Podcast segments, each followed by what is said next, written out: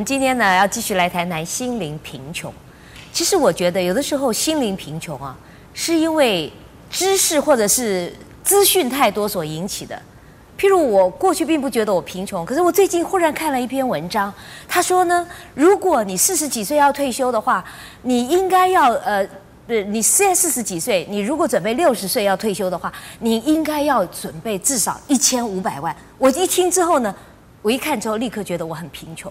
呃，怎么样对付这种因为资讯太多引起来的心灵贫穷？让我们来请教圣严法师。师傅你好。陈小姐好，是师傅，对我我本来觉得我不贫穷，可是我现在很贫穷，现在觉得如果照他这样说的话，那我很贫穷，我怎么办呢？那些专家也好，那些学者也好，都是啊不负责任的。哎，他有好多数据哎。对呀，对呀。他会说这个通货膨胀率多少，然后你老了以后你每年要多少的生活的费，的每个月的生活费用。这不负责任的。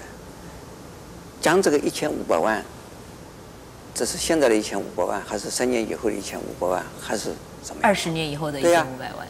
这个钱呢，跟当时的一个社会的环境是不一样的。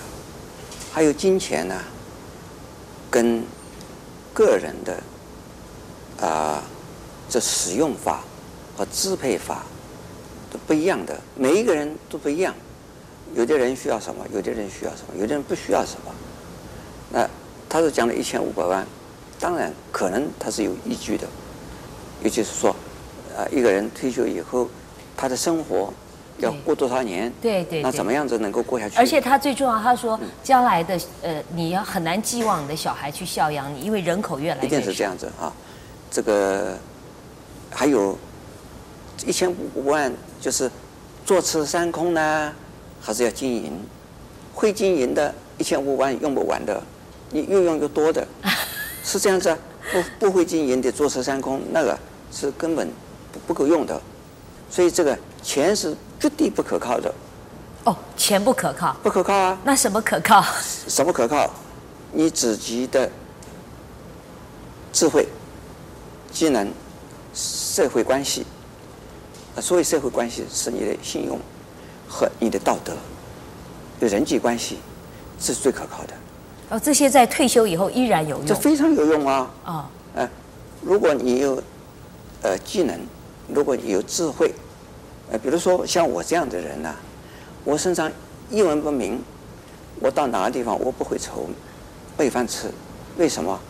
很简单呐、啊，我可以写文章啊，我也可以给人家上课啊，我可以也可以给人家做顾问呐、啊，我都可以有饭吃。像我这样的人到哪个地方，大概都可以受欢迎。师傅，你大家抢着供养你啊？对，不一定是我是做和尚啊，我就是做在家人来讲。呃，就是有技能在身，有我的技能，有我的学识，有我的认知，我可以呀、啊，智慧没有问题。然后他另外一个立论就是说，嗯、到时候我们的退休制度啊，还有健保制度都可能破产了。对，很可能，很可能。但是呢，人际关系不会破产的。你，你有你有你的智慧，你有你的学问，你有你的技能，嗯，你有你的人际关系不会破产的。呃，至少。像你陈月清，你对于我们大发鼓，你这个都是啊义工，你没有没有没有拿一毛钱，那因为大家知道你是这样子，你老了没有钱花了，凡是听过大发鼓的人说啊，陈月卿哦，当时我们听过他的大发鼓哎，现在他好可怜呢，谢谢，他没有人照顾了，让我们大家去照顾他啊，会啊，没有问题，所以这个你只要奉献，你把你的。投资啊，投资到所以多奉献自己是一个很好的方法。你奉献给社会，嗯，你奉献给社会，你不会孤立，你不会孤独。只要你自私，你老是害人，那不行了。所以是不要担心有没有一千五百万呢？是师傅，那你说对付心灵贫穷最好的方法是奉献，那是修行呢？是不是也也是一种很好的方法？是，那个修行呢、啊？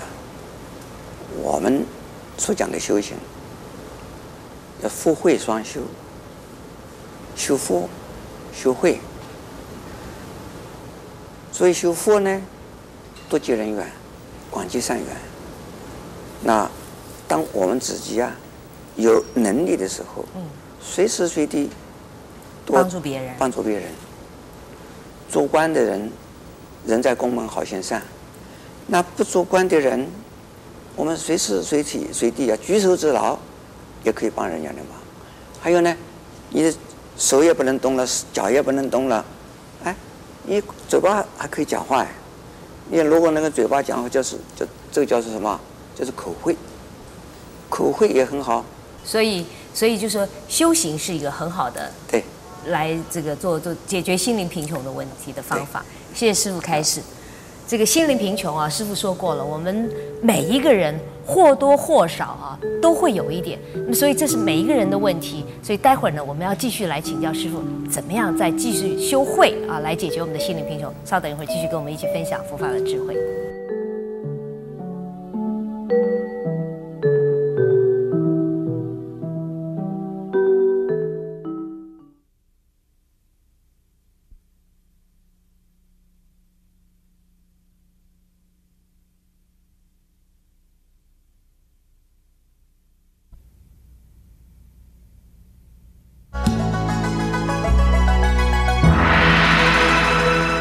众朋友你好，欢迎再回到大法古节目。那么师傅说修行啊是治疗心灵贫穷非常好的方法。师傅告诉我们一些修福的方法。那么还有哪些修福的方法呢？我们又要怎么样修慧呢？让我们继续来请教圣严法师。我们上电梯，看到有人呢，他的行动不方便，我们替他。把那个电梯啊控制一下，叫他慢慢的上电梯，不要匆匆忙忙的被跌倒了。那也是一个好事啊。下电梯，我们自己慢慢的出去，让先让那个身体不方便的人呢，行动不方便的先下去。这个也是啊。我们走路看到小孩子。年纪大的或者是啊有病的，我们搀他一把，或者是呢，让他一让，哎，这个也是修修福啊，就是让人家方便，与人方便，这都是修福的。当然，我们假如说有时间的话，替人家做一些什么，我们叫做义工或者做职工。呃，或者是偶尔为某一些人做服务，做服务的时候，往往啊，并不会损失自己的，对自己的工作、对自己家庭不会有妨碍的，只有更好。就是做义工啊，就是替人家做职工的话。另外呢，假如自己有钱，当然。用钱帮助人，用钱呢，我们叫做供养三宝，布施贫穷。那就是说，用到宗教的上面去，也或者是呢，给社会的福利事业上面去。那这个通过宗教所做的工作，那也就是社会福利。嗯。所以给宗教并不等于说是，就是给和尚吃。不是，等于是做了很多有意义的事情。是，就是经过宗教作为一个管道，而使得这个社会呢，呃，更平安，社会的大众啊，得到更多的福利。那宗宗教事业，那社会福利事业，那一般的社会福利事业，那修桥啊、补路啊，现在我们就讲的就是说救灾啊，是救什么贫穷啊，或者是这个有病的人呢、我们给他们，呃，帮助他们这个医疗啊，或者是没有人，呃，支持读书的一些年轻的人呢，我们给他支持学费呀、啊，给他奖学金呢、啊，那这一些全部都是啊好事。这个多少自己都可以做一些的，那个举手之劳，或者是的，就就是一毛钱、一块钱，或者是十块钱、八块钱。这点点滴滴累积起来，可能就是很多的福，就是很多的福，很多很多的福啊。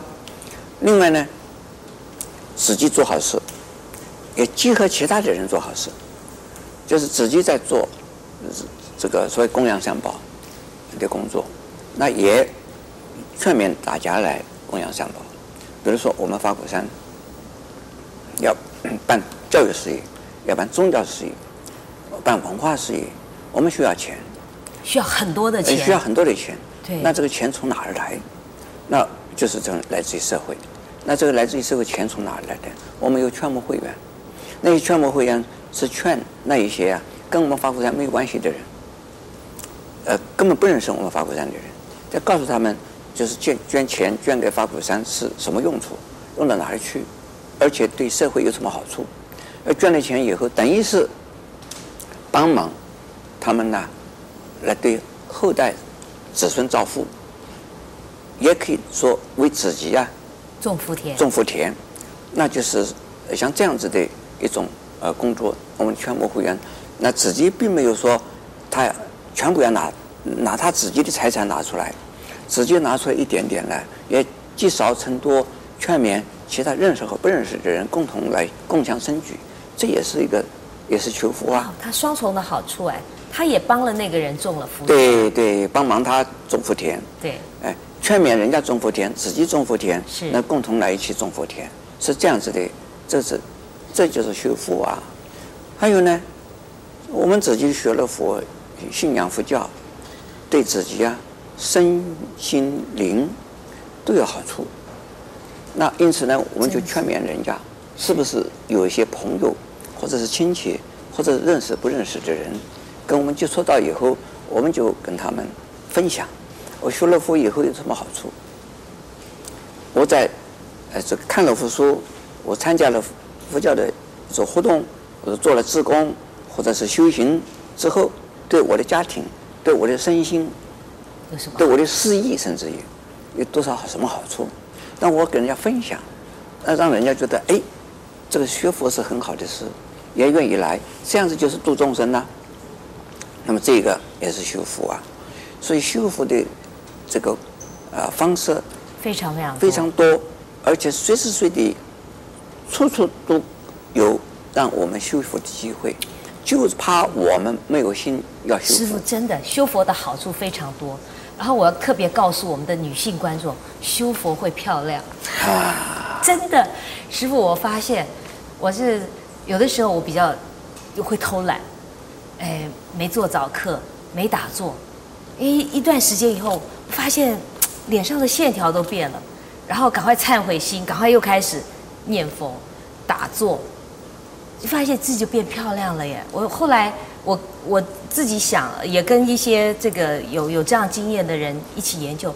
他说，这就是你的观念改了，你时时你因为你修佛打坐，然后你的观念呢就是正确了，然后你时时保持心里很快乐、很平安，所以你脸上的线条就会变得好看。这就是呢，相随心转，心转，真的耶！你这个心心改变，嗯，你的你的容貌也会改变。好灵哦。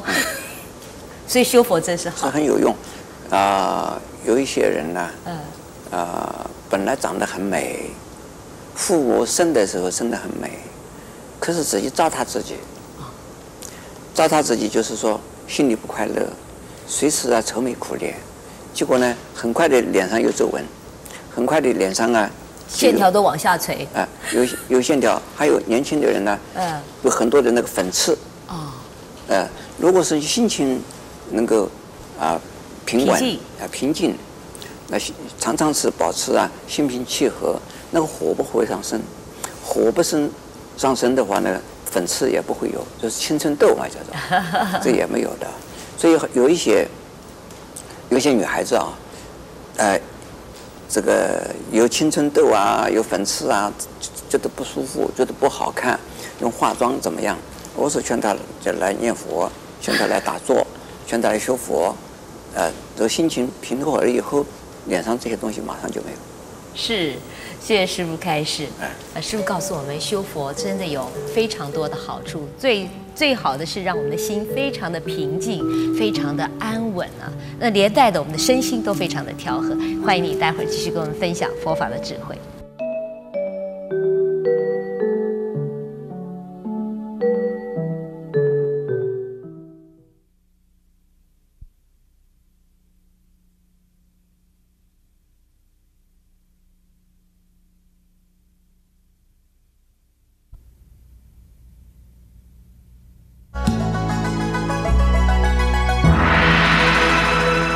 观众朋友你好，欢迎再回到大法古节目。那么师傅告诉我们说，修行啊是对付心灵贫穷最好的方法。哎，其实不止这样子，哎，修佛呢还可以让我们美丽啊、青春啊，让我们身体健康、身心安住。不过师傅刚刚只告诉了我们修福的方法，那么接下来我们还要继续问师傅，怎么样修慧？修慧就是调整自己的心态，也就是。我们过去讲的心灵贫穷啊，就是因为没有修慧的关系啊。呃，所谓修慧，那通常一般的人呢，呃，认为打坐、念佛、看经、诵经、拜佛，那这些啊，要说这还有个拜忏，那这些呢，都叫做修慧。嗯，那修这种方法的原因呢？它的功能就是能够让我们的心能够啊平静下来，让我们的心啊不会受环境的影响，受环境的困扰，不会的被环境啊诱惑，嗯，也不受环境的刺刺激，啊，自己呢。经常能够保持啊一颗平静的心，那就是智慧呀。所谓智慧的意思啊，并不一定说要懂得很多的经典，啊，并不一定说要懂得很多的知识学问。这个佛教里讲的智慧啊，意思是说，自我的执着、自我的贪嗔。疑、嗯、慢、傲等等啊，这些自我的，就是我叫做呃，我贪、我嗔、我疑、我爱、我这个我呃，我嗔，或者是我妒忌啊，或者是我怀疑，嗯，呃，我怎么怎么哈，这个都是围绕着自我的。凡是自我这种啊执着心。特别强的，还有跟人与人之间的、人我之间的这个啊距离，或者是呢人我之间的这种界限，呃界限，这是太强烈的人，就是啊烦恼很重，就是没有智慧。如果把人与人之间的墙拿掉它，沟把它填满，墙把它拆掉，这个。甚至于玻璃都拿掉，那人人我和环境之间呢是一体的，能够感受到自己和环境不是啊绝对的，是啊不同的两个东西，不是对立，而是呢至少就是说我跟环境是绝对是啊这个互相啊相通的，就是说。我们呼吸就是息息相关的啊，我们的生活，任何一种生活都是你我，这是互动的、互通的。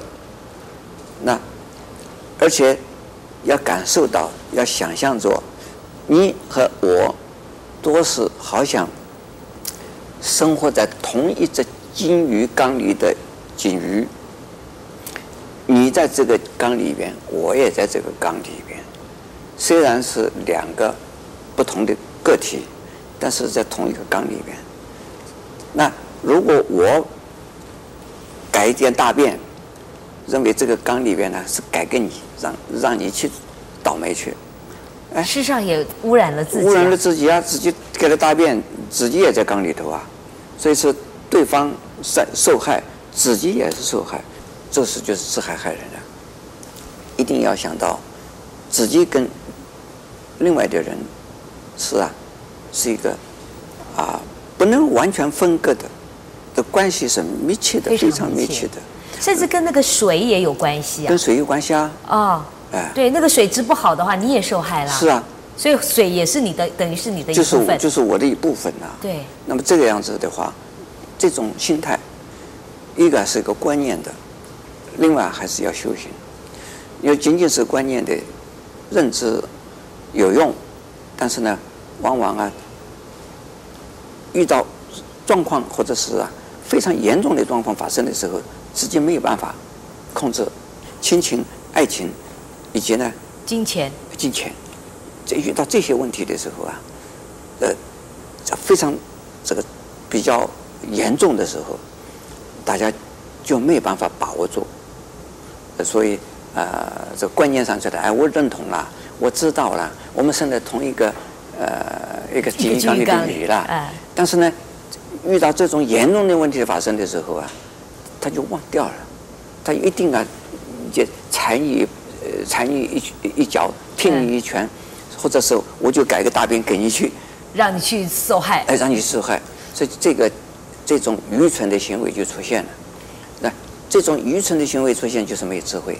当你保持心情很稳定、很清楚，那我们就是智慧。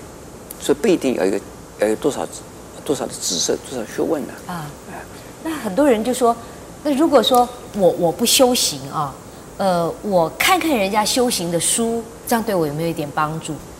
这个那些书等于是菜单，啊，等于是描写这个菜的味道是什么？是这个菜里边有就这这只菜，比如说有一种什么好菜，可是你怎么描写，你没有吃到哎。你看也是没有用啊，一定要你吃吃，吃了以后，你才是真的啊、哦！我知道了那个菜是什么，所以是书有用，但是不是绝对有用，甚至于根本没什么用。所以觉得修行好，还是直接来修行比较好。对对对。好，谢谢师傅开始。师傅说，心灵平静啊，不受环境困扰，不受环境的这个呃影响，然后呢，心里不执着，那么就是智慧。让我们一起来修智慧，也欢迎您在下一次继续跟我们一起分享佛法的智慧。